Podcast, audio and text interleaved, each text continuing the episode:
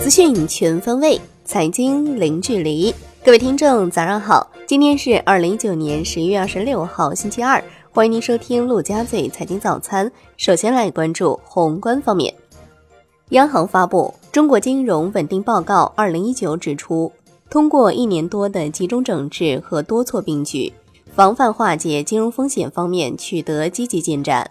未来要进一步提高金融供给对实体经济的适应性和灵活性，防范金融市场异常波动风险，加强对股市、债市。汇市实时监测，阻断跨市场、跨区域、跨境风险传染，防范金融市场异常波动和共振。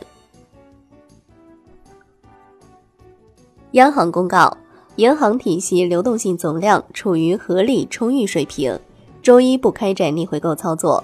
当天有一千八百亿元逆回购和六百亿元国库现金定存到期，资金面收敛，Shibor 短端品种明显上行。隔夜品种上行二十八点六个基点，报百分之二点二三四零；七天期上行六个基点，报百分之二点五九六零。来关注国内股市，证监会副主席李超在二零一九年深交所技术大会上致辞表示，加快构建数字化新生态，促进资本市场健康发展。证监会正在积极推进创业板改革、新三板改革。促进私募基金健康发展，将为数字经济企业提供更好的发展机遇。上证指数收涨百分之零点七二，最终报收在两千九百零六点一七点。深成指跌百分之零点零一，创业板指跌百分之一点零七。上证五零指数涨近百分之一，万德全 A 涨百分之零点二三，两市成交四千二百亿元。北向资金净流入五十六点三六亿元，创本月以来新高，且为连续八日净流入。中国平安、万科 A、立讯精密分别获净买入四点三六亿元、四亿元和二点七亿元。香港恒生指数收涨百分之一点五，香港本地地产、金融股领涨蓝筹。国际指数涨百分之一点一七，红筹指数涨百分之零点五八。全天大市成交升至七百五十九点七亿港元。中国台湾加权指数收盘跌百分之零点零五。MSCI 即将第三次扩大 A 股纳入因子，从百分之十五扩容至百分之二十。被动资金将在十一月二十六号收盘前全部到位，或再度出现外资尾盘集中涌入的情况。MSCI 方面表示。研究团队将收集市场反馈，并择时就明年是否进一步纳入 A 股展开全面咨询。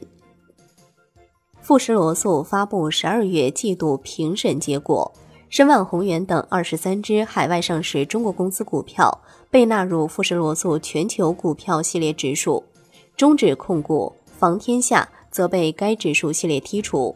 十二月份指数评审结果不包括 A 股。万科回应王石泄密事件表示，王石未掌握关于公司业绩的内幕信息。珠海市委书记郭永航、市委副书记、市长姚毅生到格力电器调研。郭永航强调，珠海将举全市之力支持格力电器做强、做优、做大，推动格力电器打造成为世界级的先进制造业、现代多元化发展的标杆企业。阿里巴巴公布香港 IPO 发售价及配发结果，香港 IPO 公开发售超购四十一点四四倍，按发售价每股一百七十六港元计算，估计 IPO 将收取全球发售募集资金净额约八百七十五点五七亿港元。阿里巴巴将于今日在港交所正式挂牌。华为发布 MatePad Pro。起售价三千二百九十九元，搭载麒麟九九零芯片，屏占比达到百分之九十，支持多屏协同和防误触功能。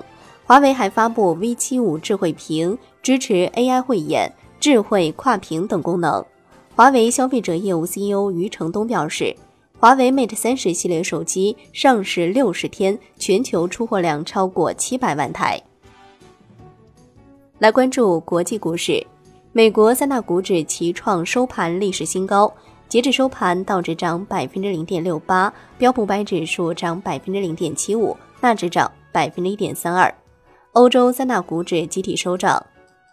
三十六氪从多个信源处获悉，拼多多正在孵化直播业务，正于十一月二十四号前后首先内测微信小程序。LVMH 同意以每股一百三十五美元的价格现金收购 Tiffany。对后者估值约为一百六十二亿美元，收购将于二零二零年中期结束。商品方面，伦敦基本金属收盘涨跌不一，而米奇铜、而米奇铝、而米奇锡收涨，尔米奇镍、尔米奇铅、尔米奇锌收跌。国内商品期货夜盘多数下跌，焦炭、沥青收涨。上期所公告，自十一月二十七号收盘结算时起。原油期货合约交易保证金比例由百分之十调整为百分之七，下一交易日起涨跌停板幅度由百分之八调整为百分之六。债券方面，国债期货全线收跌，十年期主力合约跌百分之零点二四，五年期主力合约跌百分之零点一四，两年期主力合约跌百分之零点零五。周期股大放异彩，带动沪指走高，资金面收敛。以及中美贸易谈判出现偏正面信号，避险情绪受到压制，债市走弱。最后来关注外汇方面，周一在人民币对美元十六点三十分收盘价报七点零三二零，当天人民币对美元均价报七点零三九七，跌九十一个基点。好的，以上就是今天陆家嘴财经早餐的精华内容，感谢您的收听，我是夏天，下期再见喽。